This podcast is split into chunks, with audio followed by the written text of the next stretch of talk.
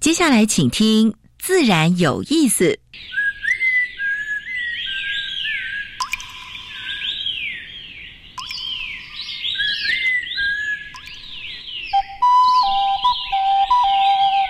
大自然是最能启发人心、最迷人的教室。透过鸟语、虫鸣，顺着山峰、水流，教给我们自然万物的盎然趣味与生命智慧。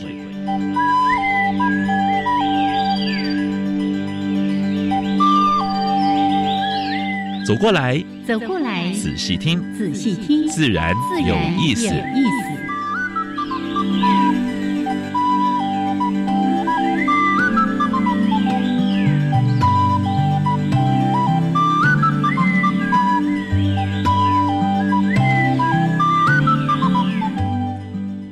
Hello，亲爱的听众朋友们，大家好，欢迎收听教育电台，自然有意思，我是杨平是。我是燕子，好的，杨老师。嗯，今天天气有点凉，哎嘿嘿但是还不错。哎，我觉得我录音室更凉，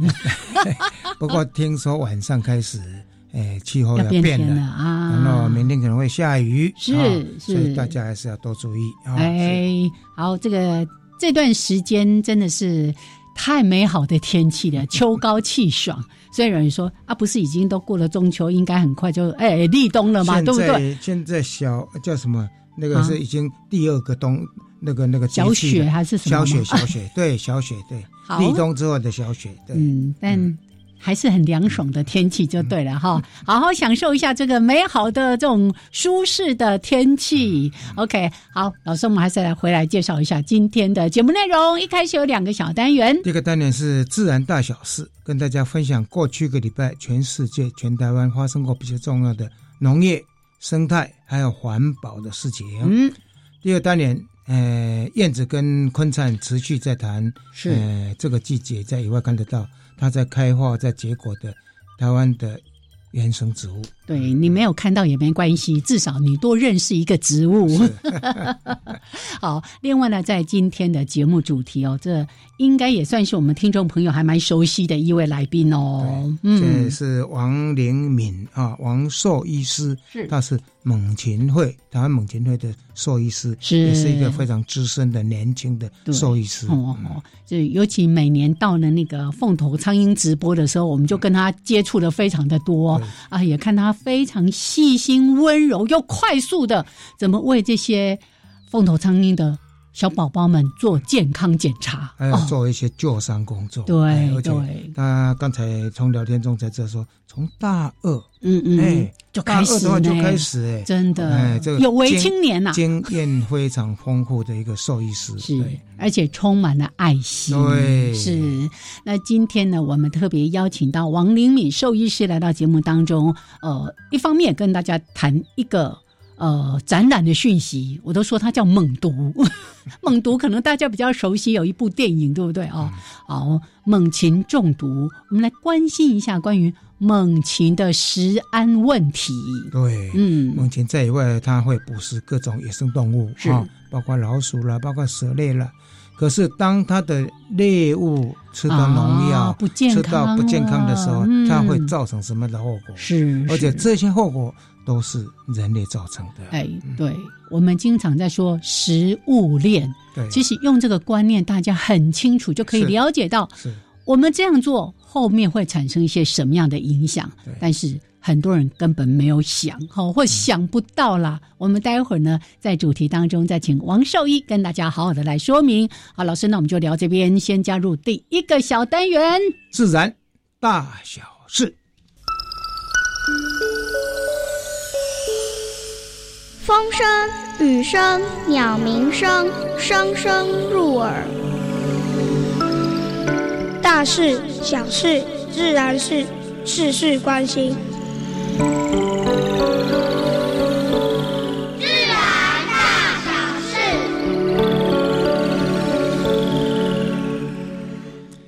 这个季节是螃蟹的季节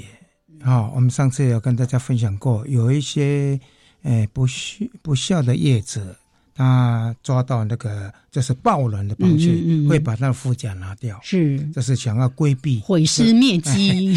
要把要把那个规避那个法则，但是嗯呢，现在农委会的蟹巡渔业咨询小组已经有新的规定出来了。 嗯，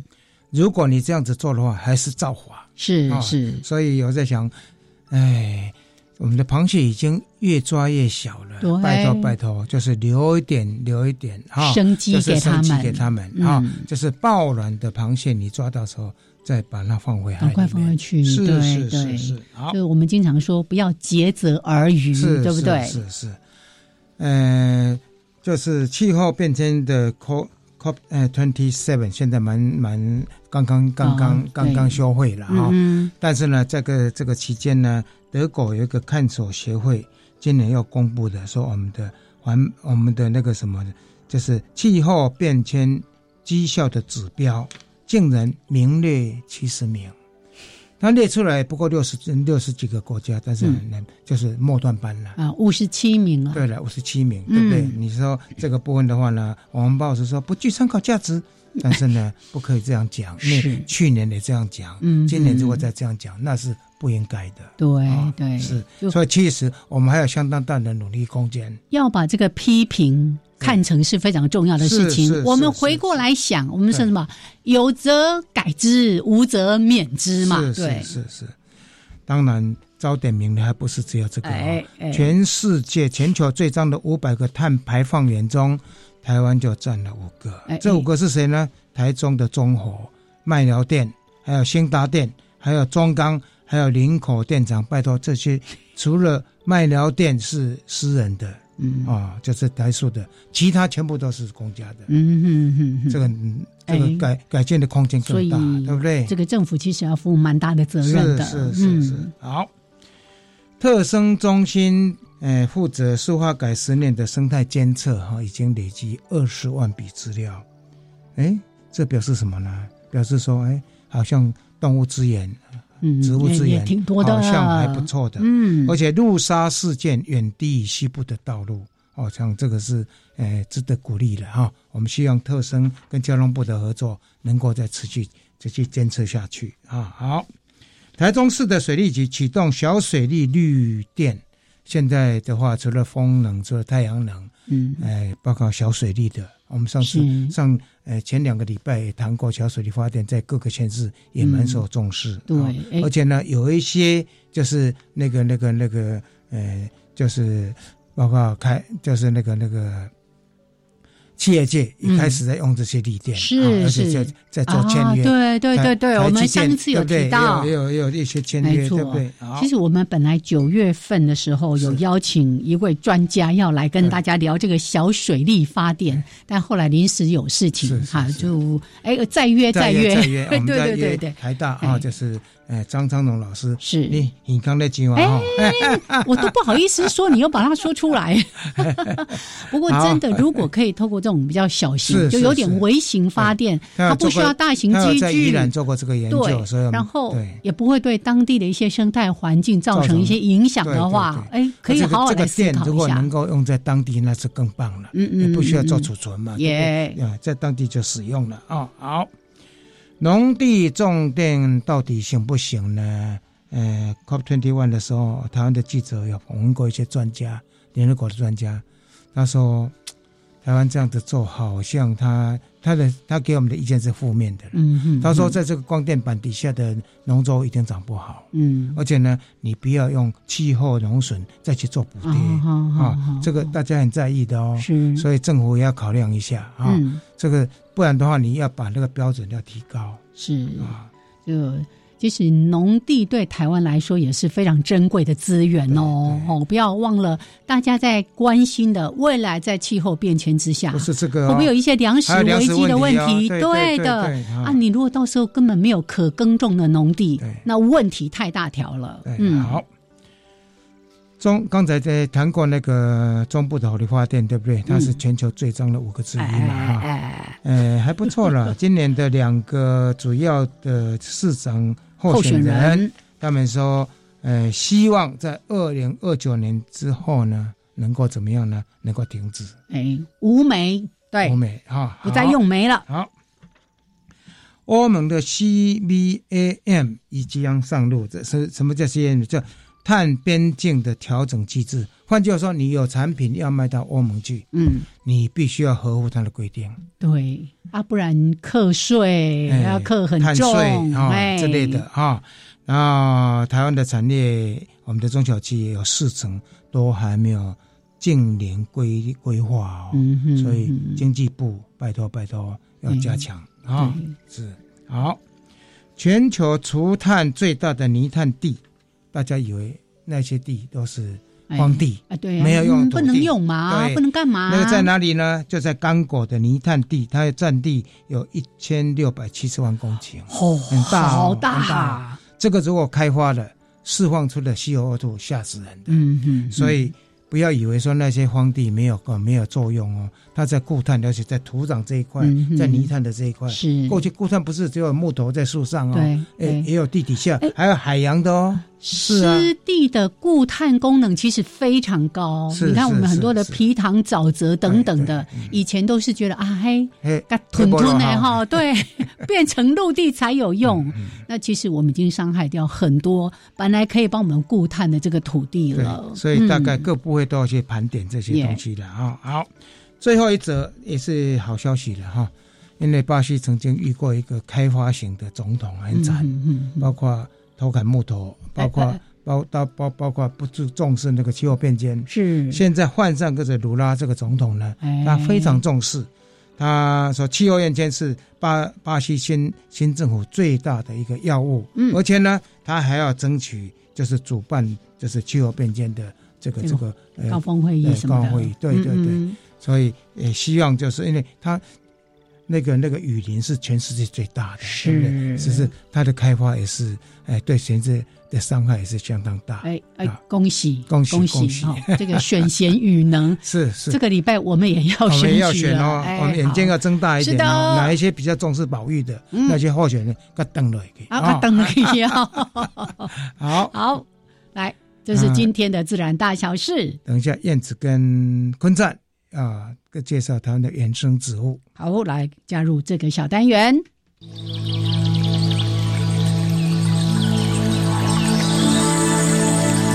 别的地方找不到，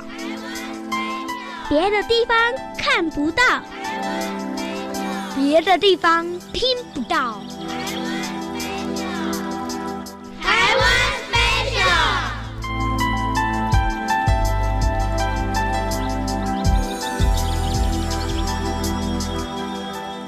欢迎朋友们加入台湾 Special 这个小单元，我是燕子，来为大家邀请溪流环境绿化基金会技术组的组长陈坤灿组长。Hello，坤灿好。燕子好，各位听众朋友，大家好。是来今天继续为大家介绍台湾原生植物，这个很普遍哦，嗯这个全台湾的海边都看得到。海边。海边嗯海我这里呀、植物园旁边， 池边就有一排啦，一整排其实对应该很容易见到。嗯好，今天介绍黄锦，我觉得它的那个整个树势是很特别，然后常常会弯来弯去、扭来扭去的，其实弯不是它的罪 哦，它它是被风被风吹，哦因为它是一个滨海物种哈。是那它常常当然海边我们有比较强的风啊哈。嗯那它抵御风的方式就是很强的再生能力，嗯哼跟比较柔软的木材的材质。是所以我们常常看到在海边长的黄锦会东倒西歪，然后有时候会发芽发得很密，嗯哎，这个都是它的生存的对同抗一个的机方制嗯的的机制。所以就在滨海地区，好像我们东海岸的。好，因为毕竟就是东北季风呀，所以它你就发现它的芽好多，植株长得很密。但是如果在西海岸，就会觉得它整个树形比较松散一点，就枝条都比较长一点。嗯同一种树在不同的环境底下就有不同的风貌。哦那很多人认识它是认识它的花，漂亮啊，漂亮大大一朵这哎，样，好大朵啊，嗯哎因为就是扶桑花的样子嘛。啊哎对 哎，同一属的。那熟了、呃、会掉下来，是因为平常树还蛮高的，嗯哦，，掉下来你会看到，所以就捡落花观察，会很明显。是刚开始黄色，然后将近就是熟了掉下来是会变得比较较稍微偏红一点，红一点、橘一点啊好对然后看到一个黑黑的中心，所以是还蛮容易观察的。然后授粉率很高，结的果实是一个木质化的一个果实，啊超漂亮，造型很好看。对，然后那个会开裂，对哦，裂开对也像一朵木头做的花，真的，而且非常的坚固。对很多人拿来做干燥花，我那里也有，有人送我。哎啊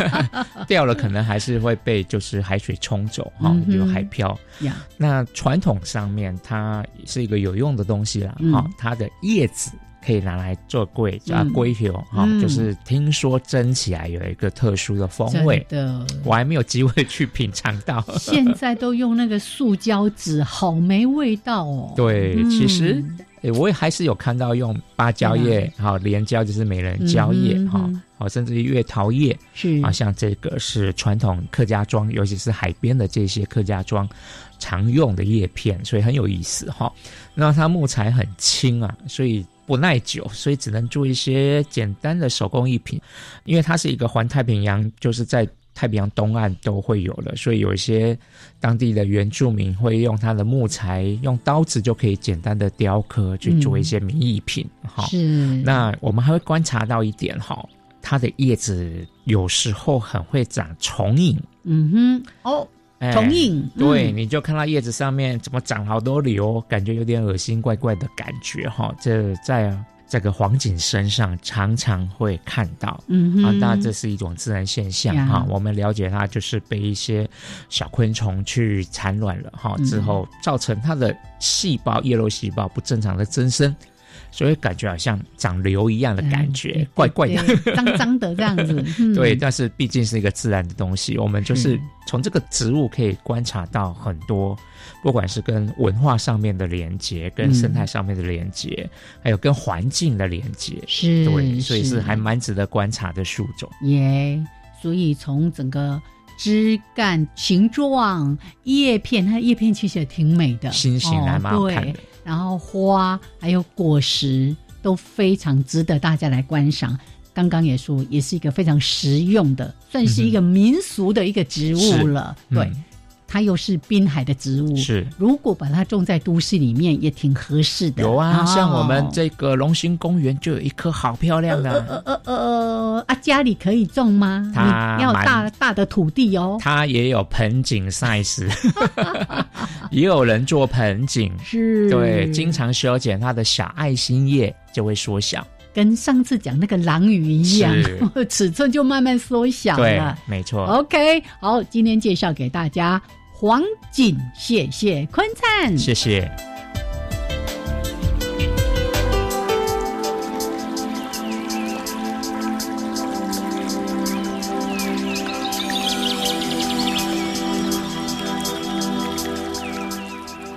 好，现在时间是上午的十一点二十三分，欢迎朋友们继续加入教育电台，自然有有意意思思，我常平是。我现子你黄黄景又勾起我小时候的回忆。啊啊哎好哎，嘿公公叫做家嘿这个叫龟回啊啊，龟球啊，龟球啊， 因为它可以做贵的。嘿哦，嗯，想到爱家的人就是安内啦吼、我们来欢迎王灵敏兽医师，Hello，灵敏好 Hello，Hello，你 好，燕子姐好，嗯杨老师好。哦，是很开心见到灵敏，但是今天谈这个话题实在让人很不开心。而且在准备这个题目的时候呢，燕子心情非常不好，而且看到那个照片，嗯哇，又表示蛮大的愤怒。 哦，我我最近有机会就会跟人家谈，尤其呢，呃，我也我也去分享了猛禽在我们的这个。呃，脸书我们的粉丝页上面不是最近也在讨论关于猛禽中毒的一些问题吗？没错，嗯没那错，，对我去分享，我就把它寄给学校的校长，寄给里长，然后里长就说：“那啊，不要不做用， 嘿，不要做嘿不要嘿做然后我就又又从里面去找一些资料，再回应给他说，是实在很两难。哎然后呢，有一位校长就回给我说：“太可惜了。” 如果不发老鼠药，这个里长就选不上。然后我就继续攻击，是你知道吗是是？就去呃，像那个上下游啊，或者是其他的，然后就看到那他个印了一堆资料给我对对嗯哎对看，哎，强迫 我看，我说我这个我都知道了，对，因为那个老鼠药是抗凝血剂，对对对，所以猛禽因为这样子叫七孔流血哦，你知道我看到那个画面真的是太伤心了。是而且那个东西嗯是慢慢中毒，中毒到最后就死对掉。对，啊你看，我觉得那个是长期的凌虐哎耶，。我有看到那个林慧珊在几年前老人享会的时候来到电台的时候，嗯那个那那一那种一幕那一种心情，哦就是在燕子燕子身上又看到了。哦 好，来把时间交给我们好的的林敏兽医师。那当然，待会儿我们也会跟大家稍微讲一下这个特展的一些内容，但是先来关心一下关于猛禽，其实类种类很多，但是他们都面临的相同的一些生存的危机。是呃，猛禽的生存危机，除了刚刚讲的中毒嘛，那个毒鼠药，还有一些各种毒物之外呢，还有呃，还有就是像是车祸嘛，刚刚嗯，呃早先有提到就是一些那个车祸的问题，那还有就是窗杀，嗯呃，之前也跟大家稍微分享过对一些对一些窗杀是的东西，，是是那还有就是像粘鼠板，这个也是直也是直接因为老鼠的关系，大家想要除鼠害，但是却粘到猛禽这样子。嗯是是是尤其菱角鸮是第一个受害者，菱角鸮最多的，啊， 对对对它因为它是在我嗯们呃校园附近呢、住家附近都会有的猫头鹰嘛，啊、嗯是对对嗯。那其实现在猛禽，呃，在呃，我我我其实认为不止猛禽啦，其实开始有一些其他的野生动物，我们以前认为在山林里面才看得到，它嗯其实是呃也会试着要去适应都市这样的环境。我们以前不把都市看作一个自然环境嘛，嗯，但是现在不可以这样想了，嗯，因为都市越来越多，越来越扩张，是所以呢，呃，这些野生动物它原来熟悉的栖地变成了都市，它也必须要活下去。所以，嗯呃，像是凤头苍蝇、菱角鸮，然后呃，如果大家再过一阵子，我我我现在抛出一个预测，就是台北市以后人跟白鼻星的冲突越会越来越多。哦，我前几天才看到一个朋友，他就在马路边的一棵树上，，嗯对然后就说：“哦，这只猫怎么长得这么特别？”呃 对，它也会出现在垃圾桶附近了吗？呃，它其实，在台中，在十年前就开始会在人的那个轻钢架里面筑巢，会生小孩。哦，在哎所以新钢架里面，常常就是是，哎、是突然是嗯看个电视，吃个饭就掉 一只，掉一只白鼻星宝宝下来。对，那这个现象，哎呃，开始也在台北市零零星星开始发生。在美国是那个浣熊啊啊嗯 Raccoon，对嗯，raccoon 对啊，加拿大也是一样，都是会在那个垃圾桶附近、住家附近对对对我看啊过去找食物吃啊。 会从哎下水道突然是窜是出一只是出来。耶哦，所以白皮心，你认为说未来可能会呃，已经开始正在发生了，已经开始哦嗯在台北市。那呃，凤头苍蝇也是大概这十年十几年来开始是进驻呃台北市的，公园不止哦，哦？它也会在行道树上面。嗯嗯，对对，所以哦呃，他们这些野生动物，我们呃过去认为跟我们很远的，其实他们也会为了要生存，嗯然后嗯嗯嗯也会变成来都市讨生活。嗯是那是当然，这样子的状况就会，因为它数量变多了嘛，是然后呃，都市里面就是人造丛林，嗯那就很容易发生一些跟人的一些冲突。嗯像刚刚讲那些东西，都是一些冲突。是是是人鸟的冲突对或者人兽的冲突是是所以刚才林敏兽医师有提到一个重要的观念哦，它其实不是来到都市，它是回到它以前生长的地方， 是因为我们人类化地为 王，把他们本来的栖息地都给变成我们的住家。还是说我们的环境营造的更嗯好，然后它又回来所以也提供了对不对？还是说我们的保育嗯的意识也、也增加了，也不去去干扰它，所以它越来越多。嗯哼，我觉得呃，这可能会分几个面向来是讲是啊。当然，就是我们人的保育的意识，呃，会比过去来讲，因为过去我们会是利用野生动物嘛，是对不对？是是会去吃它，利用它的皮毛。嗯嗯，那现在的话呢，我们会呃推广说不要去伤害它，是然后呃，就是保存它的栖地。 Yeah 嗯那当然，这样的概念跟过去就会不太一样。然后还有一些法律上的制定。那你说环境的部分，呃，是有做一些绿化。嗯那台北市绿化，我是觉得真的在都都会区是算做的还不不错嗯错啦。是是，对，那当然，呃，有绿化，然后又有一些呃观念上的改变改改变然后嗯法律上的嗯一些、嗯呃，就制止是对演进，是让对它对越来越亲善好嗯嗯野生嗯动物。所以我们对也要欢迎他们回来，回来对不对？对哈、对 OK，来，待会儿回来呢，再继续的请王玲敏兽医师跟大家分享今天的主题。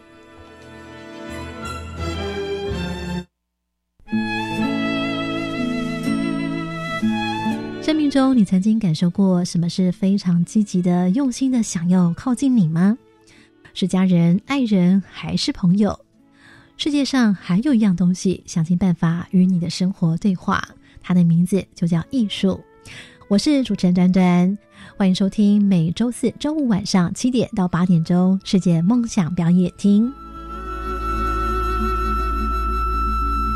高中职要毕业了之后，你想要做什么呢？我决定申请青年储蓄方案，先去工作或当志工，累积经验，未来更有方向。而且先工作，政府每月还额外帮我储蓄一万元，三年可存三十六万元哦。我也要参加。申请时间到一百一十二年三月十六号。赶快上网申请青年教育与就业储蓄账户专区网站。电话专线零二七七三六五四二二。以上广告是由教育部提供。饮用水、泡面、罐头、巧克力、饼干。哎，妹妹，你拿太多了老师说，平时就要准备好三天的防灾食物。啊！防灾食物防灾食物是可常温长期保存且有营养，才能确保台风或地震来时，我们身体摄取足够所需的营养哦。以上广告由消防署提供。 Java Java, Amapolat, Jakeng Kemasikatsidas, Di Jakuravu, Gulele。大家好，我是来自台东的胡代明，这里是教育电台。那罗哇那咿呀那呀哦哎呀，那是你呀鲁玛的呀恩哦，朋友们就爱教育电台。好，现在时间是上午的十一点三十二分，欢迎朋友们继续加入教育电台，自然有意思，哦三平四。我是燕子我，们现在所访问的是台湾猛禽研究会的猛禽救伤站的主任王玲敏王小姐。是来王兽医今天跟大家来谈关于猛禽的生存危机。 当然，现在台湾也差不多七成都是居住在都市地区，所以我们待会儿也许会特别锁定在都市的一些生存危机。那刚刚说到了路杀、窗杀、呃粘鼠板，还有农药的问题，嗯跟毒鼠药的问题，是好像还有重金属污染的问题没吧？错，没错。嗯。那呃，重金属我们是蛮好奇的，就是它到底是怎么来怎么来的？因为呃，因为我曾经在美国呃明尼苏达大学的附射猛禽中心工作过两年。那在美国，他们比较大的问题是因为他们是呃可以合法狩猎的嗯的国家嘛是是，是所以他们呃最常用的那个子弹是铅，铅哦，铅弹，对铅弹，因为比较是就是很呃普遍便宜嘛，嗯跟铜比起来，那呃，所以猎人他们在打猎的时候呢，有时候那个猎物跑掉，或者是呢呃打到猎物了，但是那个比如说像白尾鹿，嗯像嗯明尼苏达那边很多白尾是鹿，哦那他们打了一只，那个很重哎、嗯那个很大一只，嗯那他们美国人又不吃内脏，对不对？哦他们常常就是把内脏割下来哦泡在嗯是是猎是场，是然后是那个猎人扛着鹿上车就、嗯就带回去享用。是那但是那个内脏，那个铅很铅很软嘛，所以铅打到那个动物的身上的时候，它其实是会变裂成哦会千千万万的碎片。是哦，嗯，对，它是会散发天去女血散液花会吸收哦，哎、它它基本上就是全身都是啦，它也不会吸收，是因为那是动物就是死了嘛，对不对是？是那呃，可是那些呃铅碎片在那些内脏或者是跑掉猎物的身上，嗯哦，那真的很多真的动物就会去、去利用嘛，就会去吃。那比如说像猛禽，像美国的白头海雕，嗯然后红尾框，是其实很多猛禽都是机会主义者啦是。他如果有免费的肉，他也不一定来了来了 对，不一定会浪费，他可能就把它吃了。那吃下去的时候，就连嵌碎片一起吃掉。嗯哦所以他们美国白呃白头海雕，它呃就是因为铅的问题，呃就是有导致一些族群的下降啊。哦嗯对，然后那些因为我我那时候在那边工作的时候，其实看到那些动物铅中毒是真的很可怜，就是呃有一些就整个瞎掉，因为中毒嘛。哦会瞎掉因为都是慢性没有中毒，没有急性的哦急性中毒，因为它白头海雕看起来很大只，对不对嗯嗯但它对铅的耐受性很低。哦嗯它只要一点点铅，多小呢？你大概原子笔在你的纸上面画一个点，哦，这样的这么话就会它就会挂掉。哦哦它对，因为毒这种东西呢，它在不同的动物的动物哦啊身上耐受性不不一一样样。嗯那白头海雕它是很强强毒性，是所以它们只要一点点的铅就可以让它很严重。是好，那美国他们也是因为旧伤战，呃，就是一些常年的观察，才是发现说，哎、原来一开始也不知道啊，因一为开始重也因为想说重，金属的问题，一开始也啊想说，哎、是是奇怪，怎么白头海雕会生病？因为以前是 DDT 嘛，嗯那个好像是嗯美对国的国鸟，是不是？是是那是个是知道是吗啊，没错是对，那嗯古早古早以前是 DDT 嘛，那后来就是一些杀虫剂，就是有开始禁用之后，嗯哎、怎么为什么这些猛禽还是在中毒？那他们哦也是花了一番功夫才发现说，哦，竟然是因为跟打猎有打关猎系有。关。嗯哼，好，那现在回到在台我们湾台湾，我们台湾绝对打猎不是一个问题嘛，对不对？嗯，去我呃，们因为很少很有少，对非常非常少对而且对都会区，对不对？嗯我们现在呃，猛禽我们猛禽会这边救伤的这些呃动物，它们都是从呃北部的一些都会，其实比较都市化的县市来的。嗯打猎这个东东西应该不太会存在。嗯是那可是为什么他们协议中还是有签？哦而且有一些已经达到我们认为，呃，就是如果是在猛禽的文献已经是轻度的铅中毒，嗯然后我们还去检测一些，呃，就是国外他们也觉得蛮重要，像汞，嗯，汞大家也觉得就是是一个蛮重要的环境是毒是物嘛，是那也几乎所有的呃都有蛮高比例的动物，哦它们都有嗯都有汞。嗯是，对，那铅的话不一定每次都有，但是嗯，呃，特别是在我们目前是发生在大冠鹫身上，对嗯对对它的铅比例比较高，是这是对从食物食物链来的吗？一定是从食物，哦是我们是认为是一定是从食物来的。是是那它嗯嗯到底怎么吃到这些东西？我 们真的很想要知道。 那汞的话，它其实会跟水域比较有关系啦，越越靠近水域的猛禽，嗯它的确汞的浓度会比较高一点。那这个也跟国外的一些文献相符啦。是嗯但是嗯呢，呃，有一些猛禽，比如说像黄鱼鸮，嗯它理论上应该吃是鱼对在呃比较非对干净的水域啊，它山都区是对对它是很干净水可域是啊，它对呀对呀，血液中的汞浓度也还哇蛮哦还高的高，对，哦所以你就会觉得说，哎、是不是浓度？是不是农农地农地下来，那把鱼这慢性中毒，然后再去吃鱼，会不会这样子？呃，我我认为应该是有一些我污们染的可我能们的性，农但是地，我们农地其实农药的使用还是还是蛮高啊的哦，尤其是像高冷蔬菜，对不对？嗯你说像刚才讲的那个，那个是比较上游的的的一种一种猫头鹰啊，对对不对？嗯那我呃，但是这个真的就是很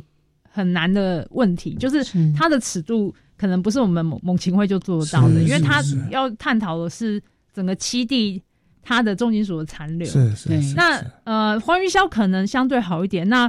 因为它毕竟算是呃保育类的留鸟，嗯呃，它呃应该是说它迁它移动的范围没有像大冠鹫这么大。是我们本来想说，哎、大冠鹫，我们帮它上个发报器好了，因为我们现在猛禽研究会。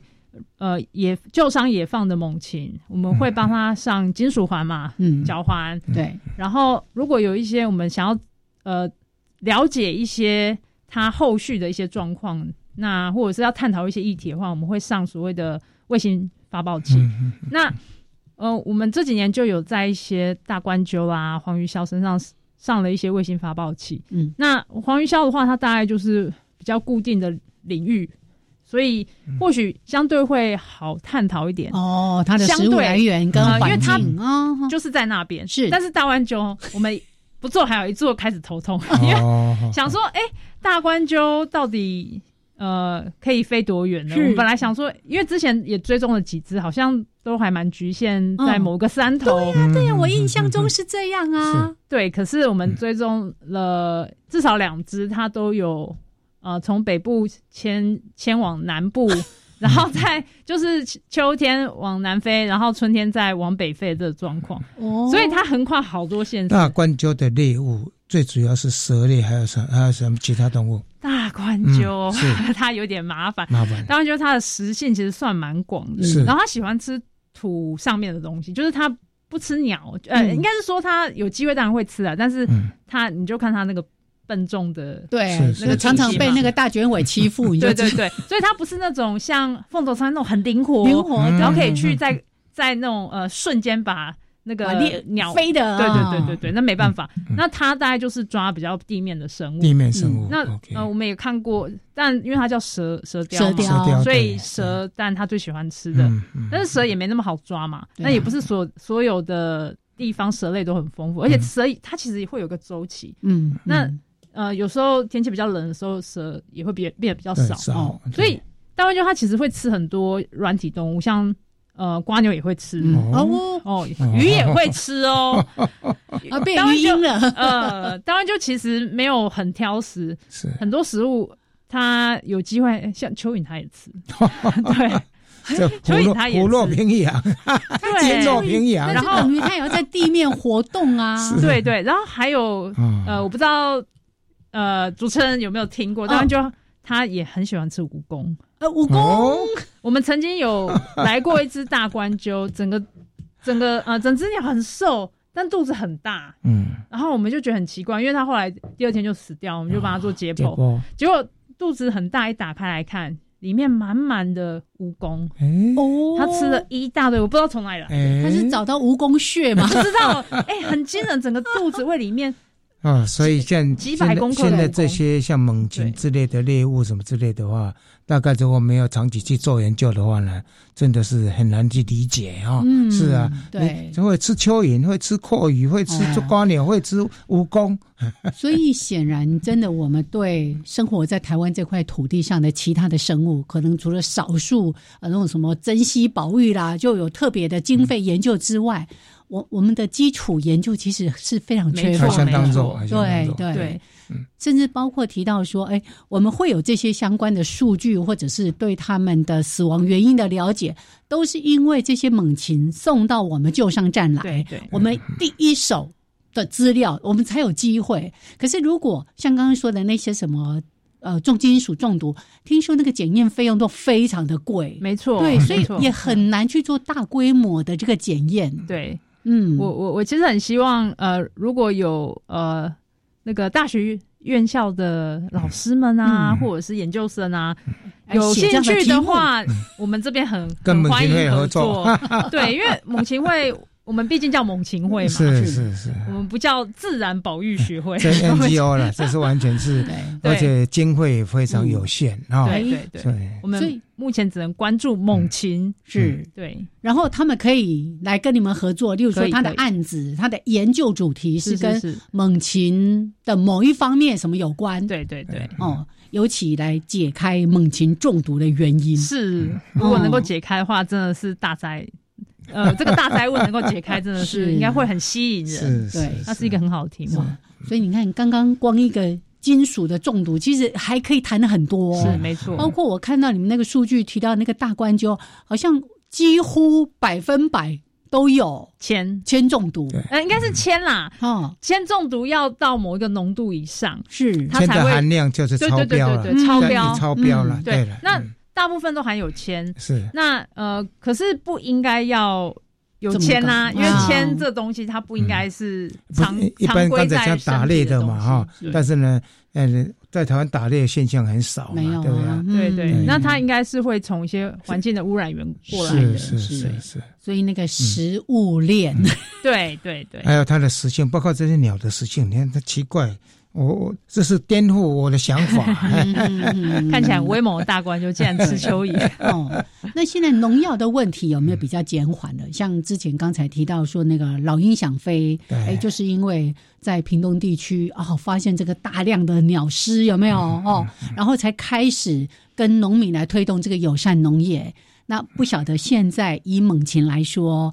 呃，因为这个农药的这个原因而导致的死伤这个问题有有比较趋缓吗？我是觉得，如果是以北部来看的话，因为北部本来就比较比较没有那么多哦没有的那么多农业，的农业，对，所以北部农药中毒的猛禽也呃是有，但是没有像可能跟中南部比起来，嗯，应该是少一些。是那呃，目前因为我们猛禽会呃，其实跟屏东科技大学嗯每年都会做那个黑鸢的同步调查，是那黑鸢同步调查，其实这几年其实是有增一加嘛个上升的趋势啦。从过去好像两百多只，我看那个记录是现在每年大概都五百多只哈，嗯这一一明显一的在直上是升。对，有缓缓的上升，是不是是嗯很高的上是升，因为是他们去是年好像有八百多只，不是？哎、要再查一下， 要再查一下。那呃，我所以那个政府把一些高毒，就是毒性比较高的农药，我们哎在讲禁就掉加了宝福嘛，对嗯加宝福它的那个水溶剂是禁掉，的禁确掉是帮助对蛮对多，对然后再加对嗯上呃，蛮多那个学术单位，平科大他们那边，嗯然后像猛禽会还有各个一些 NGO 团体，呃，做很多的教育宣导，嗯宣我觉得导也啦是对帮对助很对大啦。那当然最呃最让大家印象深刻就是老鹰响，让小嗯辉嗯对对那个黑鸢的那个部分，我是觉得对印象对深刻。用毒鸟的，就是它播种的时候，它禁药嘛，对不对？是那、是鸟吃了那个进那个种子之后呢，就中毒了，然后老那个黑烟去吃，对还有对哎包括对鼠类啊，鼠类现在哎我还不错了，那个是黄检局现在在过去就是一个灭鼠周嘛，嗯对不对嗯？二零一五年开始就开始没有没了有嘛，发对这些对对对毒鼠对药，对对但是它会变成环境用药。 好对对对这个这个就是我们待会儿要谈的话题。 我们待会儿会把焦点放在呃老鼠药对于猛禽甚至是其他野生动物造成的一些影响。嗯我刚才赶快查了一 下，那个八百多只是二零二零年的数字。哦是是是。去年有稍微低低一点点点，可是其哦实也是七百蛮多只高的，对，对可是你想想看，以前我们小时候那个啊那些马油 对满天飞，对现在全台湾同步调查就这么多，对，那显然真的是伤害很大的。是的哦，好，来，我们先稍微休息一下，一起来欣赏一小段音乐之后，回来继续请王灵敏兽医师跟大家来谈今天这个话题。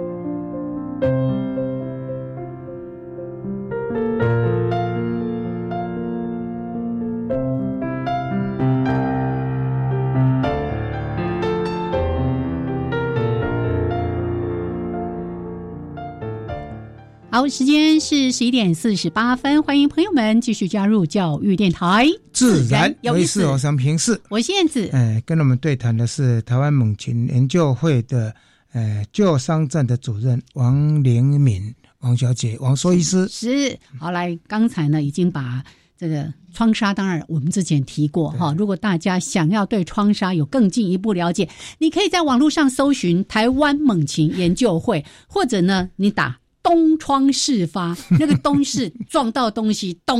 的那个，东窗事发，甚至你们提供教案，让大家可以去做一些更好的分享。所以这个创伤我们今天不特别谈。那路杀的问题，我们之前也找过这个德恩哦来谈关于，但比较是其他的野生动物。好，我们回来谈猛禽跟老鼠药这件事情。是，嗯，猛禽其实呃，我们发现蛮多在都会区这边，它呃可能各种原因死伤，就是我们当初不认为它是毒鼠药，嗯但是呢，我们把它的尸体送去做检这验。波嗯，哎，然后竟然发现说，哎、竟然高达八九成哦嗯都有毒鼠药的残留哦，八九成，嗯对，所以这个是很大的致死因素嘛，嗯、我认为它可能在蛮多猛禽是一个慢性中毒的慢现性中象，毒嗯它也有急性中毒啦。是但是急性中毒我们通常剖开来就呃有一些蛛丝马迹可以看到是，比如说它的肌肉很苍白，内脏很苍白，哦就血都流光嗯了嘛。哦哦哦，对哦哦那哦有一些它会有一些出血斑，那会有不一样的表现，但是呃，我们大概就会有一个呃，去就是方向说它是应该是急性的中毒，嗯但是有很多它其实可能因为呃车祸是。呃，因为太严重了，然后死掉了。我们去剖就，哎、它就是一些创伤，嗯然后或者是呢，它可能呃呃是其他重度销售，然后去剖开看，好像也没有看到什么出血斑啊，或者是特别的苍白。但是呢，一送就发现，哎、又是老鼠药，是，对，就是发现它有含老鼠药，而且很糟糕的是，有很多呃鸟的身上，它可能验出三到五种，你知道吗？不是只有一种， 我们中，因为我们没有办法每一只都送啊，因为这很贵。对对，嗯呃，那个我们送一个样本去做那个农药跟杀鼠药的检查，分析一个样嗯一个样本要嗯五千五六千哎嗯块，哦五六对千块哦一个样本这哦，贵一个样本。送到什么地方是？目前是送到那个湖北科大的那个，他们有一个检验中心。嗯哦，对哦，是是，对，那呃，所以我们其实非常非常惊讶，就哇，原来在都会区，都会区我们台北、嗯双呃双北、桃园、宜兰、基隆来的这些鸟，嗯这，些猛禽，竟然各种原因死亡的，去检验竟然有高达八九成，它所都有以中所以药这个部分的话，你们就锁定就是这个杀鼠药就是最大的元凶嘛。呃，是不其是这实样啊吗也有农药，但是农药比例就稍微低一点。嗯嗯对因为杀鼠药的话呢，按照一般民众哈，就是说你说会虽然很容易从全台湾各个里长都可以拿得到，但是呢，嗯一般的话，老鼠如果死在家里，那味道是臭死了。嗯，所以这个部分的话呢，其实有些人是哎也不一定会去用用这个杀鼠药、哎所以现在是啊不是都变成让它吃了药之后不会马上死，因为它不要让它死在家里，结果跑到外面去就变成其他野生动物的食物，这个才造成了整个食物链的一些问题了，对不对，对。嗯，呃，其实我必须说，那个杀鼠药它在都会区可能是以环境用药的这个是形态是出现，对，那它其实很好买，它不用不一定要跟里长要，哦你上网嗯 Google 那个杀鼠药不。用啊，你到那个大卖场马上就有上面就有一排 啊。对，大卖场有，然后 网网络购物的平台是啊也都很容是易啊买到，对啊所以它不是一个很难取得的东西。嗯虽然它是一个毒物毒物嘛，那这个大家都东西大家应该都赞成它是个是毒物，是，那呃，可是这个东西呢，它呃，第一个它容易取得，嗯然后第二个就是它其实现在使用广泛使用的是所谓的第二代的杀鼠药第二代。我们以前常过常去听的什么 warfarin 就是那个对杀鼠嗯杀鼠杀鼠灵灵，对对，那以前以前的那个，现在其实也有啦，嗯但是大家比较不爱用，因为是嗯它的效果就是看不好嘛， 是是效果比较是差。那为什么它效果比较差？因为是第一个它毒性比较没那么强对，然后它在动物身上它就是容易代谢掉，容易代谢掉这件事情就是我们所谓的抗药性，是嗯是嗯，好嗯就是，它可以耐过耐过这个药，嗯所以它效果相对会比较没那么好。你要吃很多次，然后剂量要吃的很很大，它才会死掉。嗯那呃，现在比较第二代的杀猪，或可者媚是鼠什么之类的嘛，是不是？对对对，嗯现在比较呃流行的是这一些啊是。那它毒性是比较强一点，它只要吃一些，它就会中毒。那它的呃在身上残留的时间也比较长。长，嗯，那呃，所以他们刚刚杨老师讲的，哎、死在家其实也会啦。是也是也是会，嗯那跑出去的话也会，因为其实杀鼠药不一定放在家里嘛，嗯，很多人怕可能家里面的小宠朋友物对或小朋友物对食，对可能还是会放在比较偏室外嗯的地方或者周边的一些环境，对对对嗯对对。那呃，我我自己其实就三不五时会在我们家附近看到，哎、那个老鼠就是就死在那，哦就死在那个人行道旁边，嗯或者是就怪怪的，就是哎、大白天跑出来干 嘛？对，就是你知道吗？它就已经被毒、哦毒晕了。哦那是是这个猛禽一看到，怎么会放过它呢？对，嗯是是啊根本嘛，尤那其是蛇容尤易其是抓，在公园里面，对不对对？啊，嗯对对对，所以嗯、呃我觉得这个杀鼠药这个问题呢，呃，其实大家可能还是要重视，因为第一个，它虽然我们看到它是可可以可以真的是就是很有效果，就是杀灭掉老鼠，嗯对但是短时间内，对，但是你大家可能没有想到说，哎、老鼠还是很多呢。嗯抗抗药性，哎对，老鼠还是很多，为什么呢？因为繁殖力啊老鼠也是超级很会强生，对对，老鼠大概你嗯你如果没有把它杀掉，它很快就可以，它可能生病比较弱，但是它还是可以繁殖。然嗯后繁殖了之后呢，那个比较耐过的那些老鼠，它身上就开始产生了抗药，它对这个毒物的代谢比较嗯是就是是，就代谢是比较快，你对选择了是是代谢比较快的这些老嗯鼠，嗯那这也是为什么哎以前哎以前那个 warfarin 嗯用就很有效嘛，对嗯那怎么现在没效？那就是因为这样。嗯哦是嗯对是是是，那所以你你你你变成说，你现在为了要杀掉老鼠，你用呃杀鼠药，你必须要用很呃新的药，或者是用更多的药。嗯，然后，但是那个老鼠可能在呃近期看起来有比较少，嗯但是它很快又回来。对对是他就说杀不死我的，让我更坚 强。对，是，对。那嗯，可是呢，猛禽它就很惨，因为嗯猛呃，在都会区其实呃，因为我们刚刚有讲嘛，猛禽它开始，尤其是凤凰苍蝇，它们进驻都市。嗯，那进驻都市之后呢，它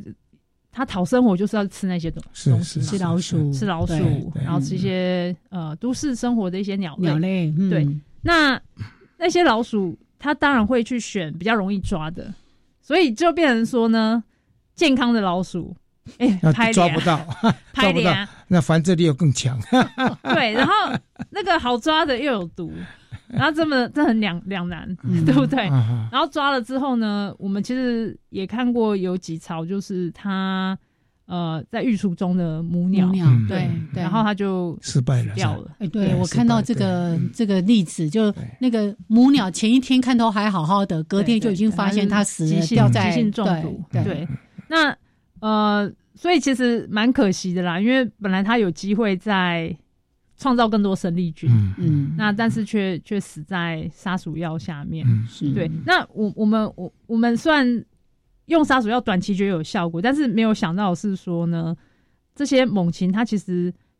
二次中毒之后，它并没有办法那么快的恢复它的嗯那个族群，是，呃，然后你药又越用越多，嗯，它就中毒的几率又更高，所以呃，我们好不容易让一些呃这些猛禽啊，或是野生动物物对对对对，适应了诶、都会这样子的我们所谓的都会生态系，可是呢， 却农地对里面的目前的话，就是推广气价，还有就是不用老鼠药哈嗯。黄点局有跟呃平科大在做合作嘛，因为台湾的分类很很很特别，就是在家里面老鼠是环保署管的，对 对对，在农地里面是农委会管的是是，在黄点局那边管的，是，是所以这个部分你有没有什么一些建议啊？其实现在有一些比较新一代，不是以毒物为基是础是的一是些是药剂啦，哎，那呃，它可能也会有不错的效果，是但是当然这个都都还要再试验看看，就是是是要再使用看看。嗯那比如说像也有厂商推出那个那玉个米纤糠维玉米玉米纤玉维米。纤维，对对，那它对嗯的作用就是因为老鼠它对纤维的消化消化不好，不好，哦它对吃了之会后会撑它死，哎可以说撑死，也对可以说就是肠肠毒肠胃血不好对症对对它对就对它就因为这样死掉。可是嗯嗯，呃，其他的掠食者，比如说像猛禽啊，嗯是它去吃了这样子的老鼠，它不会中毒嘛？嗯因为不对就是对一些对纤维嘛，是它是食是碱就把它是吐出来。是是是哦对对，所以这东西，但它呃效果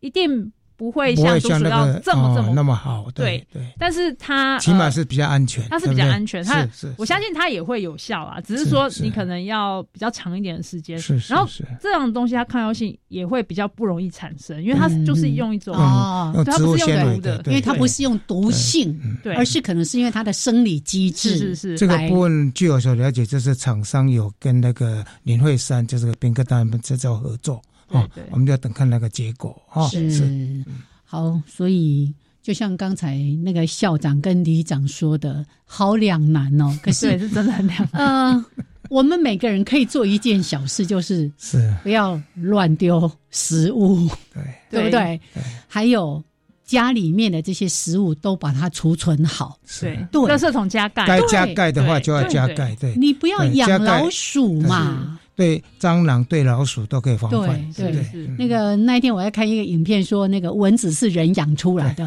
老鼠也是也是人人养养出出来来的。的对对对那我们就也从自己生活当中先想一想，我们做好周全的防范。是你家里不要养老鼠，你就不用用老鼠药。啊你的环境维持好，环境也可以不要啊。餐厅什么大家都各自小心哦。好，来谢谢好林敏，谢谢大家，谢谢好 OK，啊拜拜。